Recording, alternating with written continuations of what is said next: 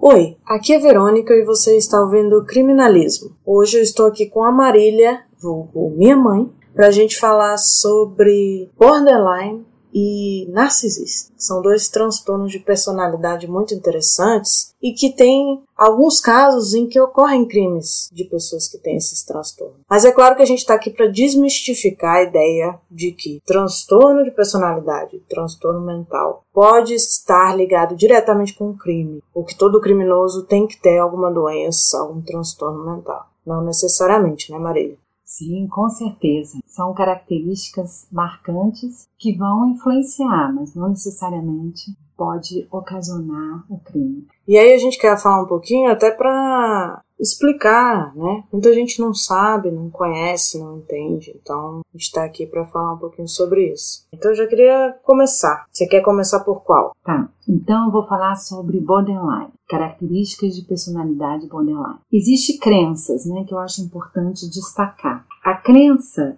da pessoa que tem característica borderline é se sentir merecedora de punição. É, a gente esqueceu de falar rapidão que são um transtorno de personalidade, assim como o transtorno de personalidade antissocial, psicopatia, e que a gente não vai explicar o que, que é transtorno de personalidade, porque a gente já explicou isso no episódio de psicopatia, que a gente introduz a psicopatia. Acho que é episódio 3 já está bem claro lá como é que funciona a personalidade, etc. Então a gente já vai direto ao assunto, por isso que ela já começou a falar do transtorno de personalidade borderline. Então ele busca punição. Então, existe um esforço desesperado para evitar o abandono real ou imaginário. Ele tem um padrão de relacionamentos interpessoais instáveis e íntimos, caracterizados pela alternância entre extremos de idealização e desvalorização. Como assim? Me explica melhor. Então, esse padrão, ele muitas vezes idealiza a outra pessoa,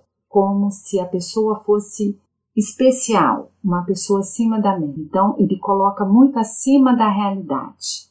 Coloca no pedestal. Num pedestal. Ou então, muitas vezes nessa instabilidade, a pessoa pode passar de admiração para ser uma pessoa muito ruim. Então ele detona a pessoa de uma hora para outra. Ele vai nos então, extremos. É amor e ódio. Ele vai para os extremos. Então ele não consegue encarar uma pessoa de uma forma realista. Então ele tem uma visão distorcida das pessoas. Exato. Ele, a pessoa fica muito idealizada. Então a pessoa é perfeita. Mas isso e não vale... existe pessoas perfeitas, né? Mas vale para qualquer pessoa ou é uma pessoa específica? Ele escolhe uma pessoa específica para idealizar ou para odiar? Sim, é ou uma ele pessoa... qualquer, qualquer um que ele conhece, todo mundo ele pensa assim. É uma pessoa que tem uma relação, quando ele mantém um contato. E quanto mais próximo, mais íntimo, mais isso é intensificado. Então, se ele tem uma relação afetiva, como um relacionamento amoroso, um relacionamento fraterno, uma relação mãe-filha, pai-filho, ou filho e mãe, uma relação parental. Então isso pode acontecer. A tendência é ele fazer isso. A tendência é maior quando tem uma relação mais próxima. Mais próxima. Entendi. Porque ele tem um vínculo. Então esse vínculo vai sendo construído dessa forma. Não é de uma hora para outra. Ele vai construindo e vai criando essa, essa teoria de que a pessoa é especial. E quando a pessoa decepciona, que é natural, ou ele tem alguma frustração, essa pessoa passa a ser vista de uma maneira muito negativa, muito ruim. E aí tem essa questão, onde é que entra a questão do abandono? Em relação à decepção, onde é que entra a relação de abandono que você falou? Então, essa relação de abandono, ele vai sempre ter essa relação que eu vou falar aqui mais na frente do vazio, né? Do vazio crônico. Porque ele tem esse padrão que ele faz questão de manter. E esse padrão, ele muitas vezes na relação, ele vai ter a sensação de abandono, porque ele começa a perceber que a pessoa não corresponde. Então, quando a pessoa não corresponde a essa idealização, ele se sente desamparado. E logo após o desamparo, vem o abandono, por conta da carência que ele sente. Porque ele deposita muita expectativa no outro, o outro é perfeito. E a carência nunca é suprida. Né? Nunca é suprida. Então, existe uma outra característica que é a perturbação da identidade, a instabilidade acentuada e persistente da autoimagem ou da percepção de si mesmo. Então, essa autoimagem, ela também é depreciativa, porque ele parte do princípio que ele merece ser punido. Então, o outro é perfeito e eu sou sempre inferior. Então, ele fica sempre no patamar inferior. A percepção de si mesmo é sempre inferior. Então, a percepção dele é distorcida tanto para os outros quanto para si mesmo. Exatamente. Porque ele tem que seguir essa regra à risca porque o outro vai decepcionar em algum momento. Como ele idealiza e é de uma maneira exacerbada, essa pessoa desejada, ela vai passar a decepcionar, porque ele tem que odiar para poder ser punido, porque essa pessoa tem que fazer alguma coisa ruim para ele se sentir punido, porque ela vai praticar alguma maldade comigo. Deixa eu ver se eu então entendi. No momento que a pessoa decepciona, quem tem esse transtorno, faz com que essa pessoa se sinta punida. Ela sente que a pessoa está fazendo mal para ela, que é de propósito, é isso? Exatamente. Porque essa pessoa, ela é idealizada, o outro é idealizado como perfeito. Só que ninguém é perfeito. Em algum momento, o outro vai decepcionar, vai ter uma frustração. E para a pessoa que tem esse transtorno borderline, ela não aceita qualquer tipo de frustração. Porque como a pessoa é idealizada, ela, ela não vai decepcionar. Ela não pode decepcionar. Então, quando isso acontece, que é natural acontecer, ele tem uma frustração muito grande. Então, ele não consegue encarar como se fosse, ah, isso faz parte, é humano. Ele, ele vai entender como se fosse uma coisa destrutiva. Então, essa pessoa é ruim. Ela não é aquilo que eu imaginava. Então ela passa de, de uma pessoa perfeita, maravilhosa, e se transforma numa pessoa muito ruim. Então não tem meio termo. E essa pessoa ruim vai praticar o mal, vai praticar o mal comigo, vai fazer mal para mim, hum. porque eu tenho que ser punido. Então a teoria é bem complexa, né? A teoria não é uma coisa tão simples. Porque a gente está tá falando de um ser humano, do psiquismo, então tudo é mais complexo. Sim, tudo também vai depender do conteúdo social né, da pessoa. Do conteúdo, do biográfico, da história de vida. Está tudo inserido na história de vida. Não tem como desvincular. Então, de acordo com o estilo de vida, as relações parentais, então tudo isso vai ser processado na vida dessa pessoa.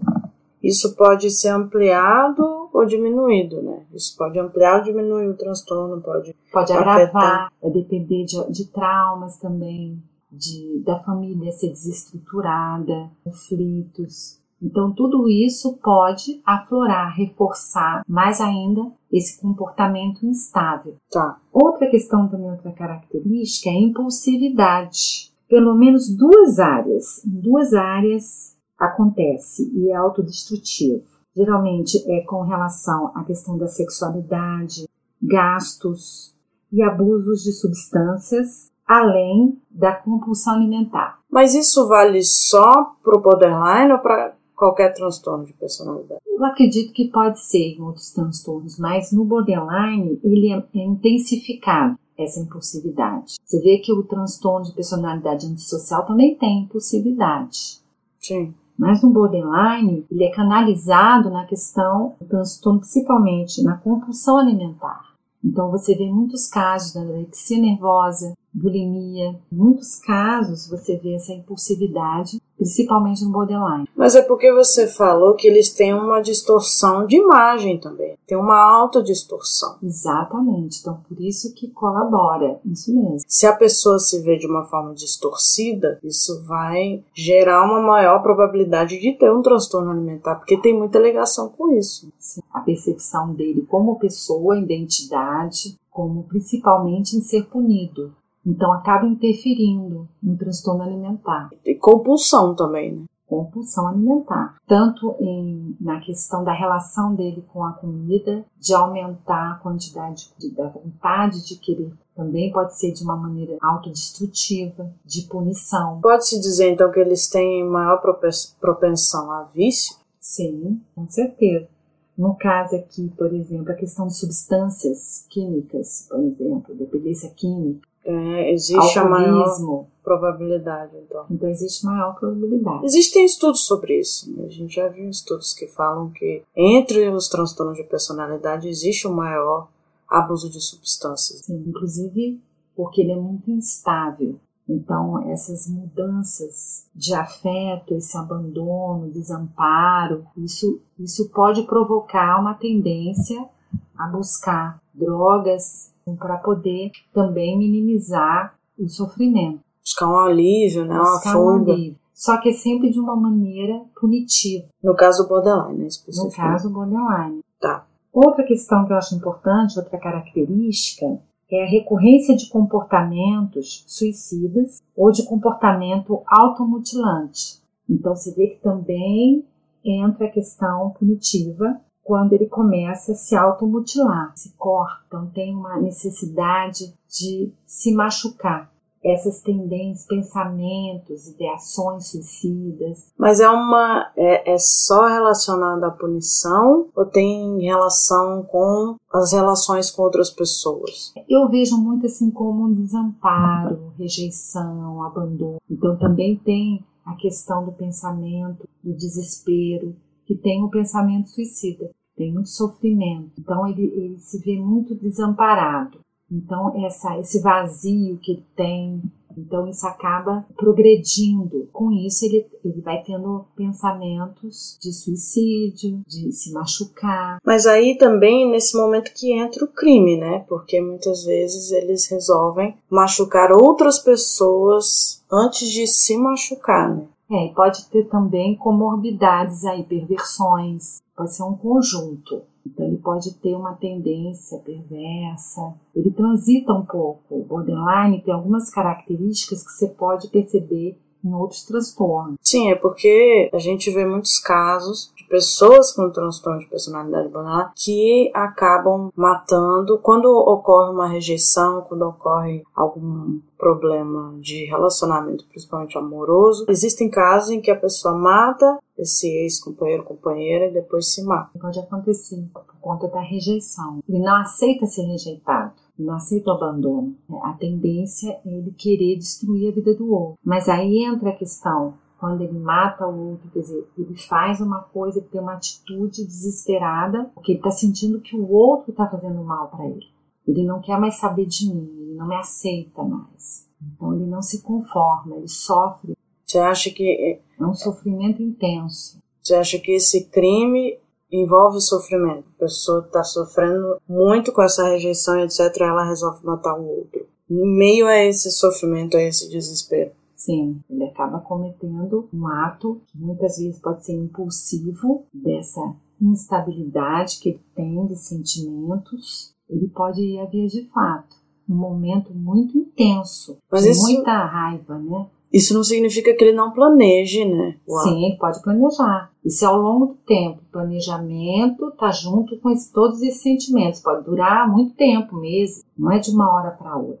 Ele pode criar esse sentimento, alimentar esse sentimento até cometer o ato. Esse sentimento envolve muita raiva também, não é só sofrimento. Não é só sofrimento. Que tem uma raiva que ele sente do outro, ele está sendo rejeitado, porque o outro também é uma pessoa ruim, o outro rejeitou, então o outro é ruim, então eu preciso fazer alguma coisa, tomar alguma atitude. Mas se ele acha outro ruim, por que então a pessoa fala, ah, eu, se você não vai ficar comigo, não vai, não vai ficar com mais ninguém, você vai embora junto comigo, de querer que a pessoa morra junto? Existe uma contradição aí. Não? É um paradoxo. Aí entra uma questão assim, porque é um ser humano complexo, então acontece isso mesmo, são um misto de sentimentos que ele não consegue lidar, porque tem um sentimento de abandono, tem sentimento de raiva, tem um sentimento de inferioridade. Mas ao mesmo tempo ele tem carinho, pela, continua mantendo carinho pela.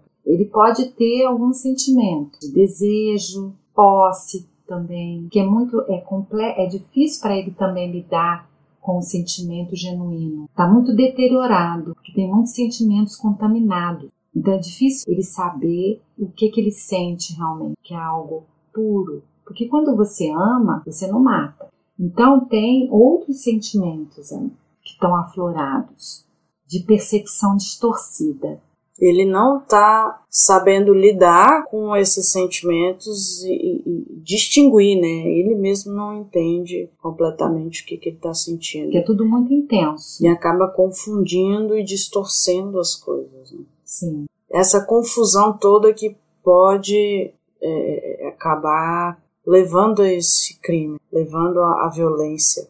Exatamente, leva, pode levar a uma violência. E ainda tem mais uma característica, o sentimento crônico de vazio. Então ele está o tempo todo, ele tem uma pessoa, pode ter uma relação amorosa, mas a sensação é de vazio. Então ele não se sente amado, ele não sente realmente que tem uma pessoa que está apoiando, que a pessoa está com ele, está junto, quer ter uma relação afetiva. Nunca é suficiente. Nunca é suficiente, que o vazio permanece e a sensação de ser punido. Então, como que ele vai ter uma pessoa que pode amar de forma genuína? Ele acaba destruindo esse amor, porque ele não se sente merecedor. Mas aí, quando essa relação acaba, o vazio pode aumentar, então, né? Pode ficar pior. Pode ficar pior, porque aí você tem a perda, né? Aí configura a perda real. Mas tem a questão, né? Que ele é hipersensível. Esse temperamento também ajuda, né? O temperamento, o fato de ser hipersensível, essa impulsividade, tudo isso colabora. Ele é muito irritável. Então isso influencia a atitude desesperada. Que ele não tem um equilíbrio, uma resiliência, uma reflexão ponderada. Então tudo é muito instável. Como ele transita de forma ríspida, rápida, ele não consegue pensar o que está acontecendo tentar entender o que está acontecendo. Ele não se permite. Então tudo acontece de uma maneira muito instável. Mas isso não significa necessariamente que vai a pessoa é agressiva ou vai ter uma atitude violenta só porque ela tem esse transtorno. Não. Aí são outras. Não necessariamente. É, é a junção desse temperamento, dessas características com o conteúdo agressivo violento, né? Que As vem... relações parentais, o estilo de vida, a questão social, traumas também que, é, que pode ter acontecido, por exemplo, a relação de conflito dos pais, às vezes violência doméstica,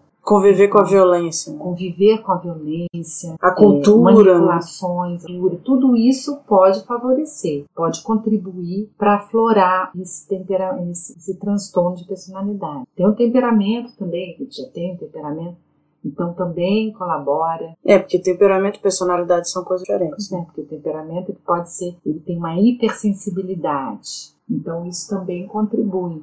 É um transtorno bem complicado, né? Até é difícil de tratar, né? Por causa dessas dificuldades que a pessoa tem nela, né? faz parte do distúrbio da personalidade, né? A personalidade ela tem um, eu não vou dizer defeito, eu não acho que defeito é uma palavra interessante, mas é, é como se fosse um problema, né? E é difícil para tratar porque até a pessoa reconhecer, então leva muito tempo.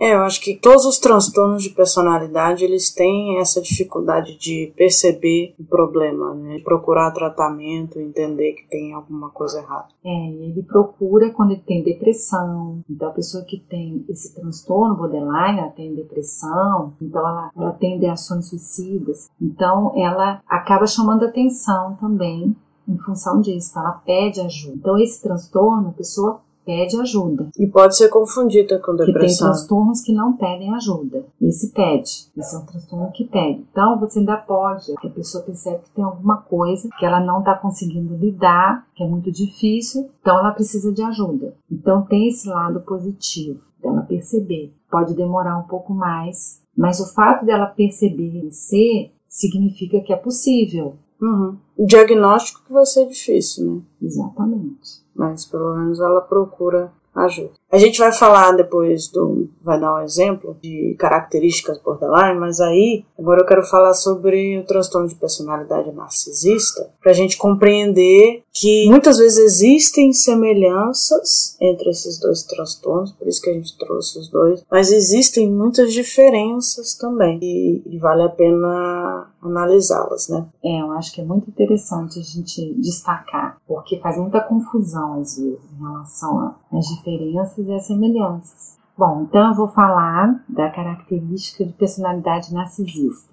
Bom, a crença dessa característica tem a ver, é diferente do borderline na questão de inferior, de eu preciso ser. Mas o narcisista é se sentir especial, merecedor de regras especiais. Então é interessante porque foca na questão da superioridade. Então, é a sensação grandiosa da própria importância. Então, por exemplo, ele pode exagerar nas conquistas e nos talentos. Ele pode se achar muito talentoso em determinadas áreas, ele vai exaltar esses talentos. Mas ele se acha assim ou ele quer mostrar que é para as pessoas? É até pode ser as duas coisas. Ele achar, ele acredita e ele acha que tem. Ele acredita, eu tenho talento e quer mostrar para as pessoas. Então ele acredita que tem. Então ele pode, inclusive, ter nessa maneira de exaltar, ele pode mentir.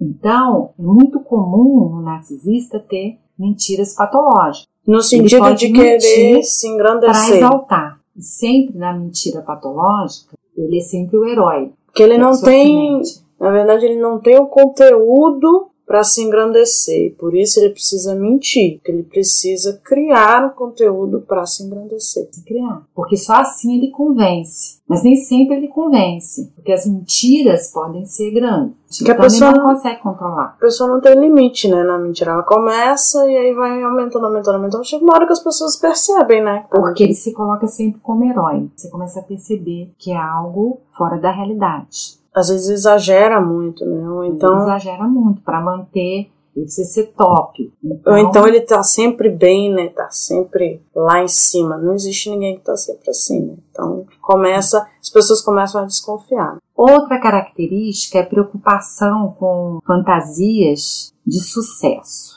Para complemento disso que a gente estava falando, né? Sucesso ilimitado, poder, brilho, beleza ou amor ideal.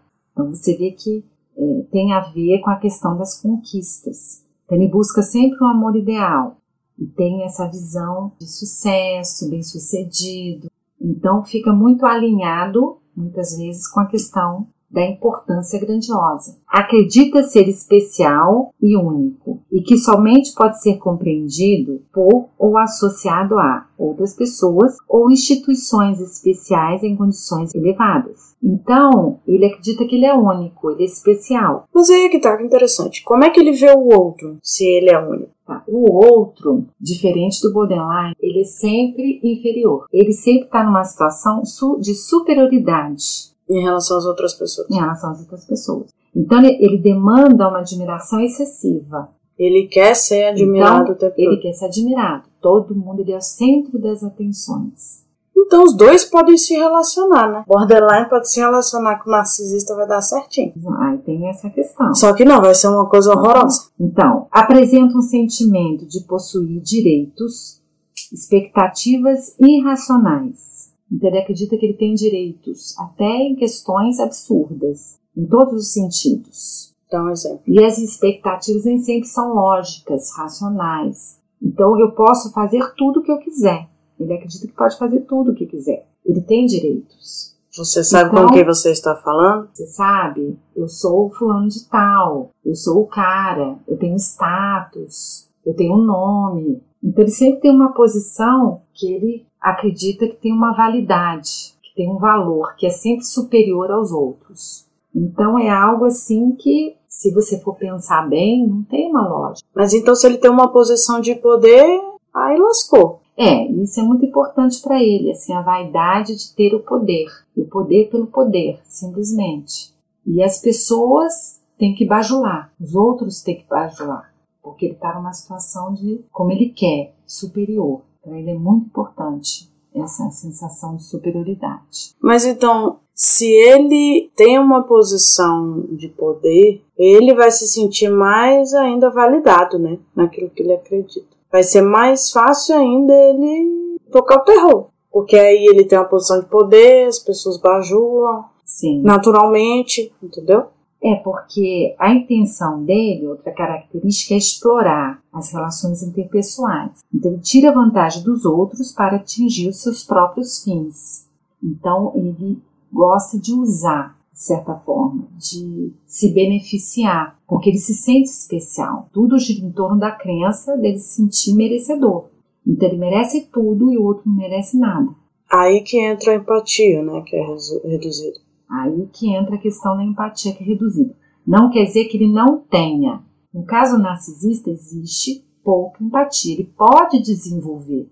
Ele tem que fazer um trabalho para desenvolver um trabalho de humanização. Ele tem capacidade ele pode, de desenvolver. Ele tem capacidade de desenvolver, de ser mais humano, porque ele ele tem essa questão, como ele tem pouca empatia, ele acaba, se ele não desenvolver, ficando desumanizado, menos sensível ao problema das outras pessoas, menos complacente. Então ele fica mais frio, mais distante. Que ele naturalmente já acha o outro inferior já acho o outro inferior. Então, se ele não desenvolve uma humanização, uma relação de igualdade, se ele não desenvolve isso, ele vai ficar praticamente um psicopata, né? ele vai ficar adormecido aquilo ali. Só que ele tem pouco, ele carece de empatia. E a questão, que é uma outra característica, é que além dele carecer de empatia, ele reluta em reconhecer que ele então não ele tem acha empatia? que tá tudo bem. Ele acha que tem preocupação com os outros. Então esse não reconhecer dificulta. Nossa senhora, mas isso aí deve ser um pesadelo para terapia. É, a terapia geralmente ele procura justamente para enaltecer as qualidades para falar bem dele, para falar que ele tem qualidades. Ele tem... Então ele procura terapia muitas vezes porque ele tem depressão. Então o narcisista ele tem depressão. Então quando ele está para baixo, ele procura o tratamento. Porque ele tem baixa autoestima. Tá? Porque ele também tem, tá, ele também chama baixo. Aí você tem que explicar esse paradoxo. Cada um tem seu paradoxo, entendeu? Borderline um tem o dele. Exatamente. Outra característica é, é, frequentemente, que eu acho muito interessante é essa, frequentemente ele tem inveja. Então ele é invejoso em relação aos outros. Ou, o mais incrível, é que ele acredita que os outros têm inveja dele. O tempo todo. Então ele tem inveja dos outros. Por que, que aquela pessoa é aquela pessoa e eu não sou? Eu não estou no lugar que ela está. Porque eu mereço eu estar naquele. Então o estilista famoso você já está dando, você tá dando spoiler aí do nosso exemplo. Ele é famoso, talentoso. Como é que ele conseguiu chegar onde ele chegou? Ele chegou porque ele trabalhou, por vocação, porque é talentoso, uma série de coisas. Mas a pessoa que tem um transtorno, ela não acredita que ela não possa estar onde aquela pessoa famosa está. Que também quer ser celebridade, mas sem fazer nada, sem fazer um mínimo esforço. Por quê? Porque ele é especial. Como é que ninguém percebeu ainda, né, o quanto ele é especial? Então ele tem uma inveja, ele tem na verdade inveja, uma inveja destrutiva, onde ele não aceita que o outro se dê bem, que o outro esteja, que ele poderia ter um amigo, ter pessoas e, e achar legal a pessoa ser bem sucedida. Mas ele, como ele tem inveja, ele não acredita nisso. Acredita que a pessoa seja feliz, a pessoa não pode ficar bem. Então ele tem esse sentimento, essa inveja destrutiva. Ele não tem o companheirismo, né? Ele não tem é o companheirismo. Ela, ela ou eu. Um dos dois tem que ser bem sucedido, essa pessoa tem que ser eu. É, por que, que ela é bem sucedida e eu não sou? Se você se esforçar, de repente, uma série de coisas, você consegue. Só que para ele tudo tem que ser muito fácil, rápido. Mesmo que ele tenha que mentir, fazer alguma coisa para progredir. Porque ele tem que evoluir, nem que seja com uma mentira patológica. Então você está dizendo que o narcisista, ele quer pular etapas. Ele não quer se esforçar para alcançar as coisas. Porque ele não precisa. Hum. Eu acho que até assim, é uma agressão se você fala para essa pessoa que ela, que ela é, por exemplo, você é inteligente, então por que, que você não faz um curso, não estuda para conseguir o que você quer? Então ele acha um absurdo, ele só concorda quando você fala que ele é inteligente. Mas se eu sou inteligente, então eu não preciso me esforçar. Por que, que eu tenho que fazer curso, estudar, seguir todas as etapas? Então eu tenho que, como você falou, pular etapas e conseguir logo o que eu quero, sem o mínimo esforço. Ele demonstra também um comportamento arrogante, atitudes arrogantes, insolentes. Mas é claro, você fala que o cara se acha especial, se acha único. Não precisa fazer nada para conseguir as coisas porque ele já é maravilhoso. é claro que ele vai sair como arrogante. Ele ainda arrogante. tem inveja das pessoas. Imagina, você vai conversar com a pessoa, a pessoa fala: Ah, mas ele, por que, que ele é tão bom assim? Eu sou melhor do que ele. E eu não. Oxi, por que, que eu não tô lá? Arrogante. E tem as influências aí sociais, parentais também, que podem contribuir. Então, muitas vezes, quando a família reforça esse comportamento, que acredita que essa filha ou esse filho é especial, então isso pode influenciar desde pouca idade, desde criança. Então, se isso acontece, aquela criança que idolatrada, foi muito querida, mas sempre nesse aspecto, colocando a pessoa como perfeita, meu filho é perfeito, olha como ele é talentoso. Às vezes é exagerado. Isso alimenta. Não é realista. Então isso pode alimentar. Mas você tem transgressor também na família, pode até ter um psicopata na família, um pai, uma mãe. Então isso pode reforçar que costuma transgredir regras, corrupção, incorrupto, então isso pode reforçar. Mas eu acho que o contrário também, né? Se a pessoa tem um lar agressivo, que trata mal, que diminui, que faz mal, ele pode ter uma tendência a ser mais agressivo também, a ser mais revoltado, porque como ele se acha único maravilhoso, por que que na minha vida inteira eu fui tratado mal, eu fui sofrer abuso, etc. Ele pode desenvolver uma agressividade, uma rebeldia, um ódio, né? Porque ele não aceita ser tratado mal. Por que, que eu fui maltratado? Então existe essa relação também de conflito uma família muito destrutiva, caótica. Então, ele pode ter uma reação também de se sentir superior para camuflar, uhum. que tem a ver com a questão da empatia, de rejeição, de ser rejeitado. Só que ele não aceita ser rejeitado, porque não aceita ser inferiorizado. Então, é aquela história da autoestima. Ele tem autoestima baixa, então ele não aceita que tem autoestima baixa. Então, ele faz o que? Ele camufla, se sentindo superior então, como ele não aceita e não reconhece, ele começa a colocar a autoestima lá em cima.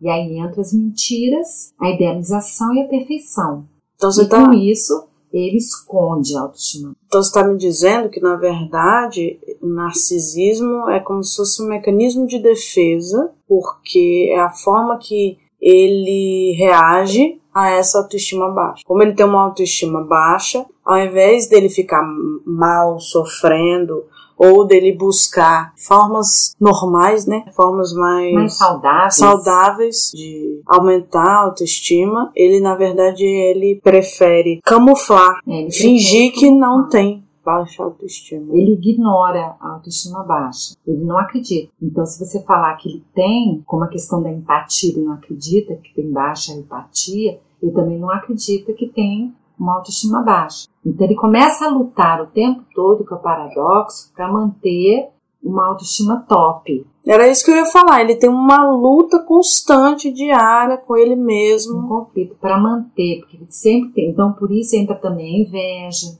então, o que, que ele faz? Ele sente inveja do outro, que é bem sucedido, porque ele começa a sentir autoestima baixa. Ele começa a sentir, né, começa a ter a sensação de inferioridade. Então, quando isso começa a acontecer, ele camufla. Então, ele entra com a inveja. O outro que tem inveja de mim.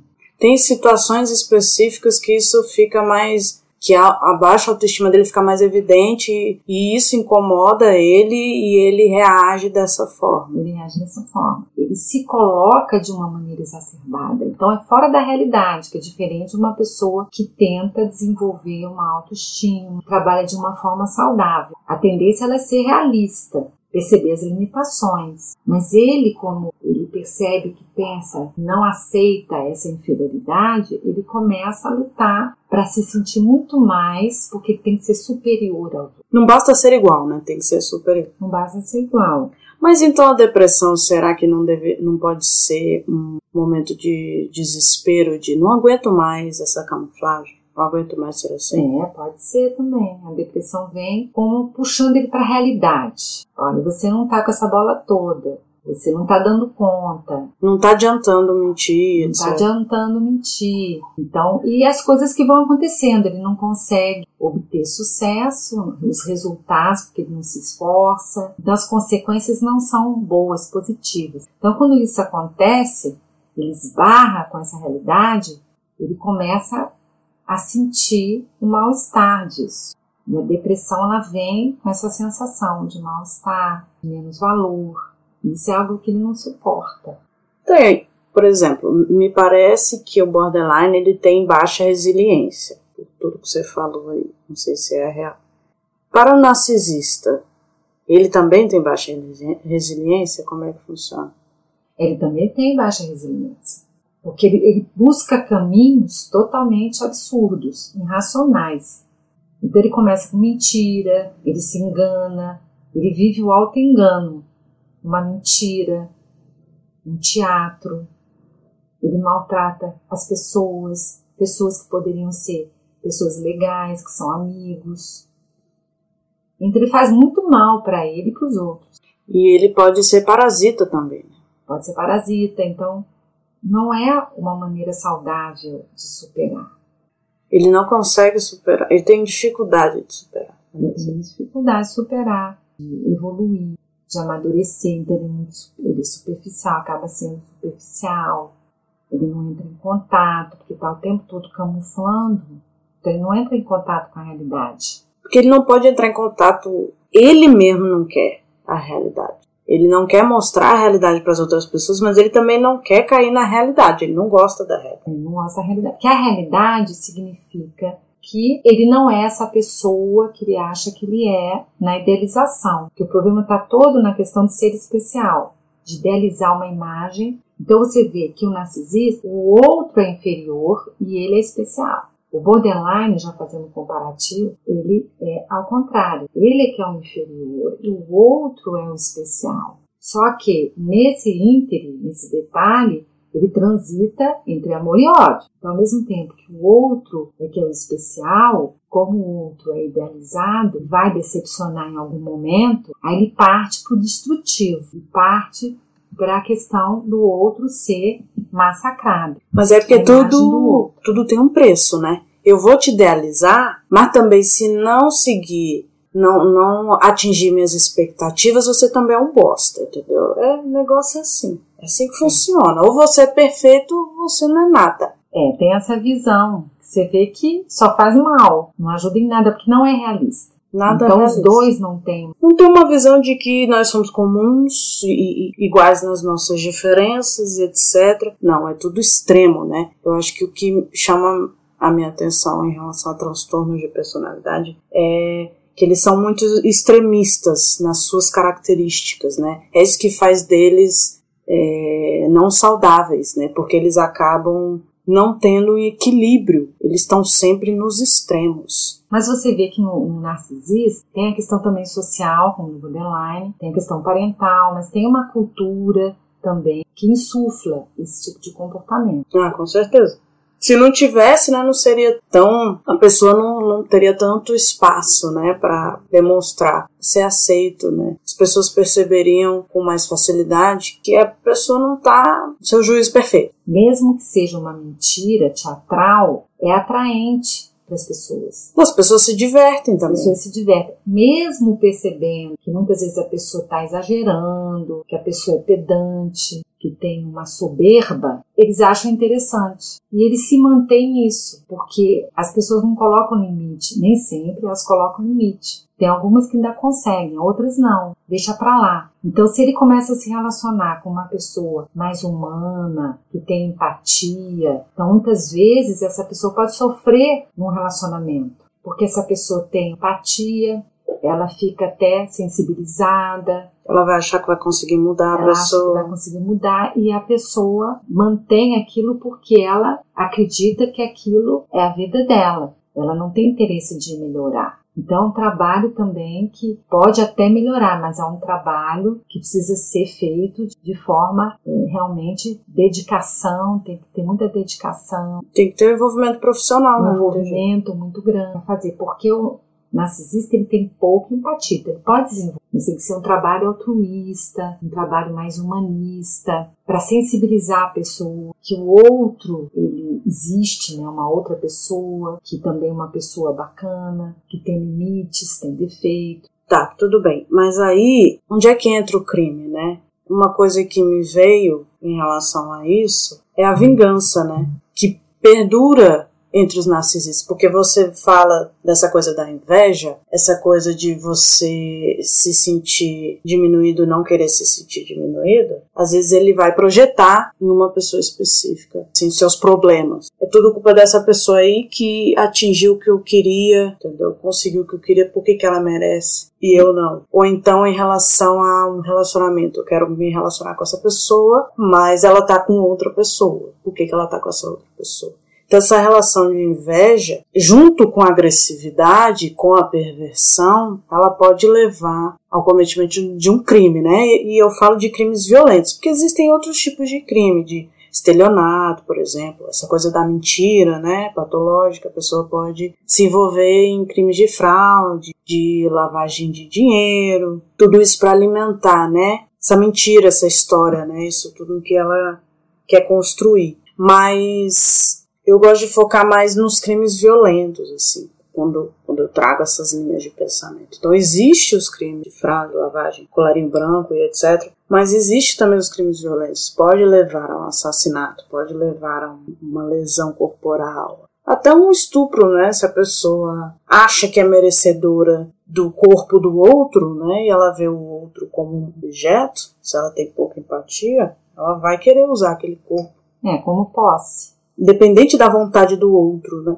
Independente, até porque, como ela é especial, a pessoa que está com ela deveria se sentir bem com ela. Não tem como ela não, gostar, né? Não tem como ela não querer. Como que você não quer ficar comigo? Eu sou uma pessoa especial. Então, é claro, novamente, são questões biopsicossociais. Então, essa pessoa narcisista, a pessoa que tem esse transtorno, pode não ter nenhuma tendência violenta, pode ser uma pessoa zen, apesar dos pesares. Mas se ela tiver uma tendência, se ela tiver um histórico social, cultural, até um biológico, de agressividade, violência, de tendência à vingança e etc., ela pode ir para o lado da violência, do crime, né? Ela pode. vai ter uma tendência maior porque o transtorno ela vai, ele vai ajudar, entendeu? Nisso. Como são extremos, a gente tem que lembrar, violência é um extremo, né? Então, por isso que existe essa probabilidade de uma pessoa que tem um transtorno de personalidade chegar a esse extremo, porque ela já é extremista, digamos assim. É, até porque é natural. Então, ela pode evoluir, chegar num nível severo. É mais fácil, né, para quem tem um transtorno, é chegar num nível severo ela chegar nesse nível. Então, se ela cuidar, tiver um olhar, um tratamento, já facilita para ela entrar em contato e fazer um trabalho de autoconhecimento e tentar justamente ajustar, porque o ideal é ajustar esse transtorno, para ela poder ter mais equilíbrio. Ela pode ter uma vida saudável. É porque assim, a gente fala muito do lado obscuro de nós mesmos, né? Eu nem falei muito sobre isso aqui, falei mais no, no efeito Lúcifer. Mas mesmo assim, eu acho que tem muita coisa ainda para falar sobre esse lado obscuro que nós temos. E muitas vezes é, o lado obscuro é um lado perverso, violento e etc. E aí, se uma pessoa que tem um transtorno, uma doença, coisa. Tem um lado obscuro muito forte, muito perverso, muito horroroso, vamos dizer assim, muito macabro. Ela já tem uma dificuldade, né, de, de entrar em contato consigo mesmo, ter autoconhecimento e tal. Como é que ela vai controlar esse lado obscuro, né? Como é que ela vai analisar, entrar em contato com o lado obscuro? Até reconhecer que tem esse lado obscuro. Que ainda tem isso, narcisista nem reconhece os problemas, né? Nem reconhece. Que tem limitações, que é imperfeito. Ele sendo perfeito, idealizado, é mais difícil ele reconhecer que tem esse lado ruim. Ele não reconhece nem que não tem empatia, que tem pouca empatia. Aí lascou, né? Aí realmente é uma situação complicada de. Porque esse lado obscuro é, é importante reconhecer, perceber, para você controlar, que todos nós temos. Mas quando você percebe e controla, identifica, então você consegue ajustar entende o mal que faz, né? Pode fazer para você e para os outros. É bem mais complexo para o narcisista ter essa análise, né, do lado obscuro. Então ele pode. É uma autoanálise que ele precisa fazer para poder melhorar. Então, com a terapia, ele pode entrar em contato, mas a questão é ele reconhecer, achar que precisa, que ele pode também se vangloriar na terapia vai ser difícil para ele mostrar a vulnerabilidade, né? E se mostrar é, a verdade. Que ele pode competir com o terapeuta, que ele competir. medir forças, porque ele não tem humildade. Então, para pedir ajuda, imagina, ele tem que estar tá com depressão, ele ainda pode pedir, mas é mais difícil. E assim que ele melhorar né, da depressão, pronto, já vai voltar para os mesmos, mesmos vícios. Aliás, eles também têm tendência ao vício. Né? Também, eles têm. Mas não é tanto quanto o borderline tem uma fragilidade maior, né, uma hipersensibilidade. Mas isso não quer dizer que o narcisista não tenha. Então é muito comum também a dependência química, ele pode buscar também, até para melhorar a performance. Vão ser por motivos diferentes, né? Mas ainda assim vai ter também. É, vão ser motivos fúteis, vamos dizer assim. Então ele pode usar para sentir, para ficar estimulado. Mas assim, a gente já falou das, das semelhanças, né, que os dois, tanto o borderline como o narcisista, têm baixa autoestima e pouca empatia. Então os dois têm essa semelhança. O borderline também tem pouca empatia. O borderline também tem pouca empatia. Ele gosta mais de se fazer de vítima do que pensar no outro. Tem a questão da vítima. Ele tá muito, ele é muito egóico, né? O pensamento é muito do desamparo dele, do vazio, da inferioridade. Então ele fica muito focado nele. Ao invés dele focar nele para se vangloriar, ele foca nele para se diminuir, né? Para ser sofrido. Essa é a diferença, é diferente. Do borderline para inferiorizar. Do narcisista é sempre a se sentir superior.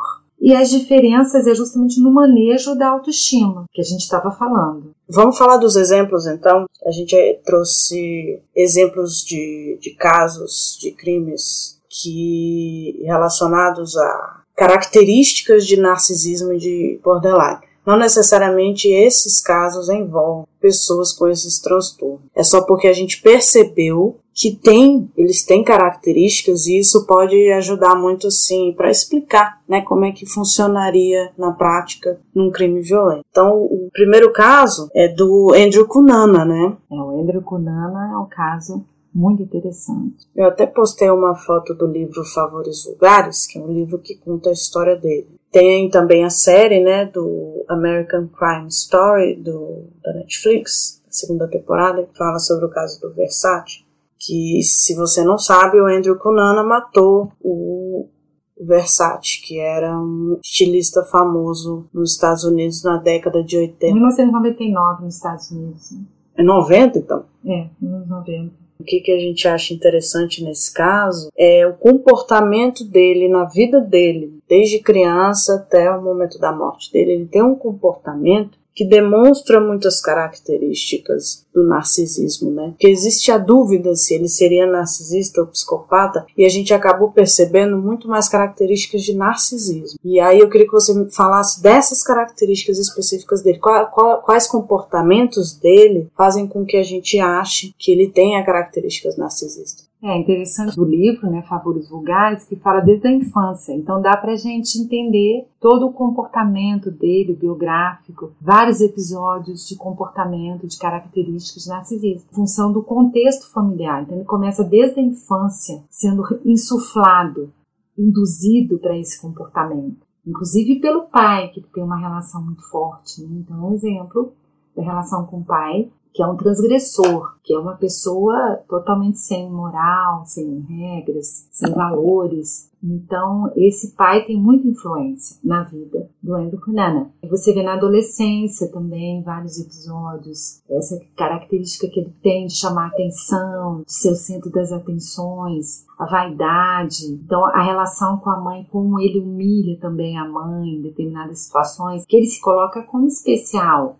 até a questão de como a mãe trata, como ele é tratado em casa. Ele tem uma suíte, o quarto, o melhor quarto, pai fala que é dele. Olha, você fica nesse quarto que é melhor. Então o pai, ele tem muitos privilégios em casa. O fato dele ter ganhado um carro, ele ganhou um carro, exatamente, não tinha nem idade suficiente, nem carteira de motorista. Então ele tem muita, é, é, em várias situações você vê que ele é tratado de uma maneira especial. Ele foi insuflado, né? A... Então isso durante muitos anos, até os amigos também percebem a questão das mentiras. Mas você vê que a mentira patológica dele tem a ver com ele ser um herói. Ele sempre se coloca como uma figura importante, interessante, então os familiares também, então você vê que ele tem inveja, procura relacionamentos que ele possa usufruir ser bem tratado, porque ele, ele, se sente especial, merecedor do tratamento. E ele tinha vergonha dos pais, né? Então ele, ele acaba vergonha. inventando coisas para dizer que a família dele era muito bem sucedida, que ele era muito bem sucedido. Sempre colocando uma posição superior. E ele acabava parasitando, né, em, em relações com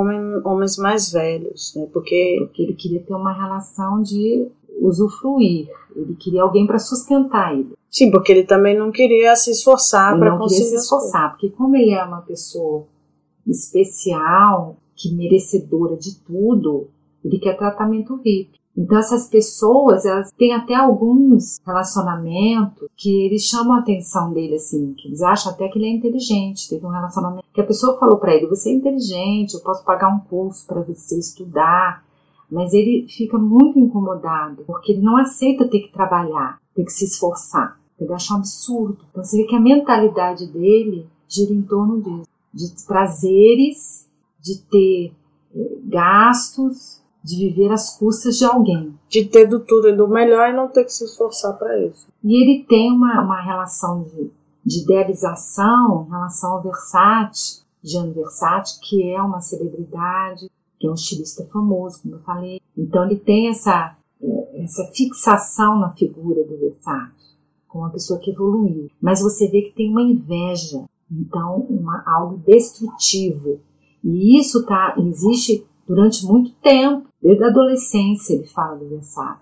É interessante, é um ídolo, mas que ele tem inveja, né? Mas ele tem inveja, que é uma característica do narcisista. Mas é engraçado isso, você falando dessa questão da inveja, me fez pensar que na verdade ele tinha inveja de praticamente todas as vítimas. A única que ele não tinha inveja era quem ele não conhecia, né, que ele matou só para pegar o carro. Mas as três primeiras vítimas, por exemplo, são pessoas que ele tinha inveja, que eram pessoas bem-sucedidas, pessoas que não precisavam mais dele naquele momento específico, tanto os dois jovens, né, que não quiseram se relacionar com ele e tal, quanto o, o, o homem que, que era casado, tinha uma família, etc., mas que tinha uma relação extraconjugal com ele. Esse foi terrível, esse caso, né? Ele quis humilhar essa pessoa. Você vê claramente que ele tinha inveja. Porque ele era bem sucedido. Ele era muito. Inclusive, tem um trecho na série, tem no livro, que ele conversa com essa pessoa e que ele mostra um empreendedor, ele é um empreendedor, um empreiteiro. Então ele mostra uma obra arquitetônica e ele fica muito incomodado, né? porque ele vê aquilo, por que, que você não coloca o seu nome nessa obra? Você está se vangloriando, você se acha superior, então você vê que nessa, nesse diálogo ele demonstra toda a raiva dele e a inveja, porque aquela pessoa conseguiu tudo o que ela conseguiu um esforço. Ela estava ali, quer dizer, é uma pessoa bem sucedida. E ele não se sente, é um momento de dele se sentir inferior, só que ele não aceita essa inferioridade. Então ele começa a tripudiar. Você vê que existe um conflito. Tem um conflito interno muito grande, né? Quando ele mata, depois que ele começa a matar, ele não quer entrar em contato com isso, né? Ele não quer se ver como um assassino. E aí ele foge e vai atrás dessa pessoa, né? Meio que fu fugindo da realidade, né? Ficou lá normal, vivendo normalmente. Tá? Como se nada tivesse Como acontecido. Como se nada tivesse acontecido. E aí, quando ele se vê confrontado com a realidade, ele não suporta, né? E aí acaba matando e humilhando o cara. É porque a intenção dele era humilhar. É então, justamente é uma característica narcisista. Então me parece que é uma coisa assim, os crimes que ele cometeu estão muito ligados a essa ele querer fugir da realidade, ele não querer aceitar a realidade, ele ter inveja. Que é ruim, a realidade não é boa. E ele querer se vingar para tentar se sentir melhor, né? Então ele acha que matando o Versace de alguma forma ele vai se sentir melhor. E eu acho que tem uma coisa também dele se ser visto, né? Ser lembrado. Chamar atenção em relação a ele. Porque quem que vai esquecer quem matou o Versace, né? Mas ele não quis, mesmo assim, ele não quis lidar com isso. Porque ele poderia ter sobrevivido, sido preso e sido conhecido por uma coisa horrorosa, mas ele ia ser lembrado. Ele ia poder se alimentar disso, viver disso, né? Porque tem muito serial killer que tá preso aí, que recebe carta, que publica livros. Publica Inclusive livros. o pai do Kunana, né? Ele, ele queria até um livro, ele queria até fazer um filme. O pai dele ficou interessado nisso também. Lógico Depois que, ele queria. que o filho morreu, ele queria tirar proveito. Porque ele é um aproveitador, né? O pai dele é claramente uma pessoa que se aproveita das oportunidades, do jeito que for não importa, não tem questão moral, não tem questão ética, nada disso. Ele quer se aproveitar de qualquer jeito. Então, ele viu uma oportunidade, né? Ele deve ter até ficado chateado com o Kunana. Pô, Kunana, você podia. Pra que, que você se matou, né? Você podia estar tá curtindo aí a fama de ser um assassino. Mas aí tem essa questão, né? No final, ele. Kunana se mata, ele não aceita ser preso. Eu acho que é a coisa da privação de liberdade para ele talvez seja demais não ter suportado. Ele chegou no limite, foi demais para ele tudo aquilo. Ele não suportou. É bem interessante como se enquadra né, nessas características que a gente estava falando. Inclusive, eu me lembrei de um episódio também com o pai num diálogo, o Andrew, ele até fala que queria escrever um livro na adolescência. Imagina, ele queria escrever um livro, ele pensou porque ele era uma pessoa muito, assim, gostava de ler, uma pessoa culta. Então ele tinha até, assim, esse interesse pela leitura. E ele comenta com o pai que ele quer escrever um livro e o pai fala, não, só se for best-seller, você tem que vender milhões para você ser escritor. Senão, nada feito. O pai não ajuda. Também. Então, o pai, você vê o tempo todo insufla uma coisa fora da realidade. Mais uma vez, colocando ele como uma figura especial. Mas o pai dele, eu, na minha visão, claramente não acredito em nada disso mas ele demonstra empatia também, um pouco de empatia, quando ele se importa, quando ele quer dar presente para alguém, quando ele, ele até ele... aquele casal de amigos, né, que ele vai morar, inclusive eles escolhem para ser padrinho dos filhos. Então você vê que existe uma certa afeição, carinho. Isso, existe um afeto. Ele tem uma amiga. Ele afeto. demonstra afeto mas ele tem objetivos maiores, coisas mais importantes do que o afeto. Então o afeto acaba sendo menor. Mas tem, claramente tem. Não, não me parece uma coisa falsa ou com algum objetivo, né? Agir dessa forma para alcançar os objetivos dele. São coisas que eu penso assim. Se você não tem um, um, um objetivo de manipulação ou de atingir um objetivo, me parece que é um afeto genuíno. É, isso existe, é diferente do psicopata, que é só para manipular, para obter vantagem de uma maneira fria, sem sentimento. Vamos pro, pro próximo, então. O exemplo que a gente escolheu de características de borderline é do caso Eloá, do Lindenberg. É, esse caso é delicado também, porque você percebe o comportamento do Lindenberg em relação à questão amorosa. Foi um caso amplamente te televisionado na época. Provavelmente você conhece esse caso, você já ouviu falar nesse caso, em que a Eloá foi ficou em cárcere privado com o Lindenberg, assim como a Nayara também. Eles passaram, acho que quatro dias, né? Foi mais de 96 horas. É, foram cinco dias, né? Eles passaram ali naquela situação. O Lindenberg jovem, 22 anos. E aí, no final das contas, a, a polícia entra. Ele invadiu armado o domicílio onde estava a Eloá, 15 anos, e ficou cinco dias. Dois reféns foram libertados, né?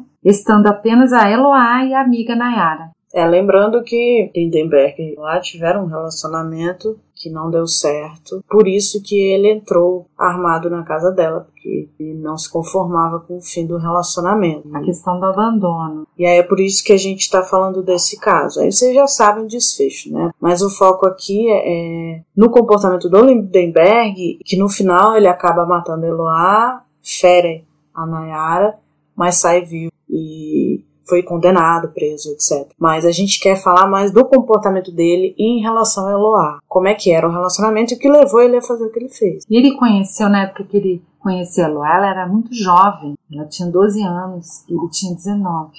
Então já foi um, começo com diferenças. Já começou errado. Então já começou cada ele buscando uma relação já demonstra uma certa maturidade, uma infantilidade dele. Mas a questão é o relacionamento, quer dizer, amor e ódio que tem no né? Ele idealizava aquela figura idealizada, que, que amorosa, um relacionamento amoroso, que parecia até ser genuíno. afetivo e de repente se transformou numa relação destrutiva. Então ele começou a perceber a Loa como uma figura destrutiva, que queria prejudicá-lo. Então ele fazia tudo por ela e ela rejeitou. Então tem a questão também da posse, a questão dele não aceitar ser rejeitado, o abandono, e ele se coloca como vítima. Então ele se sentia ali, você vê, inferiorizado na relação com a Eloá. Por ele, que ela não quer mais saber de mim? Ele não compreende os motivos dela, né? Ele não compreende que ela pode até ter rejeitado ele por imaturidade, talvez. Eu acho que não é o caso, mas assim, ele não consegue ver o lado dela da história. Empatia, de, pouca empatia. E de que isso acontece, faz parte, normal. Ele não consegue aceitar e entra num processo de, de, de, de tentar destruí-la, né, de alguma forma. É, porque ele fica o tempo todo falando dela, falando que ela não quer saber dele. Então, ele coloca, ele se coloca sempre como vítima. Ele batia nela, mas é porque ela não quer saber de mim. Olha como é que ela me trata. Então, ele está sempre se colocando de uma forma inferiorizada, como Tem... sendo punido de alguma maneira. Né? Ele tenta, de todas as formas, manter o relacionamento e ela não aceita.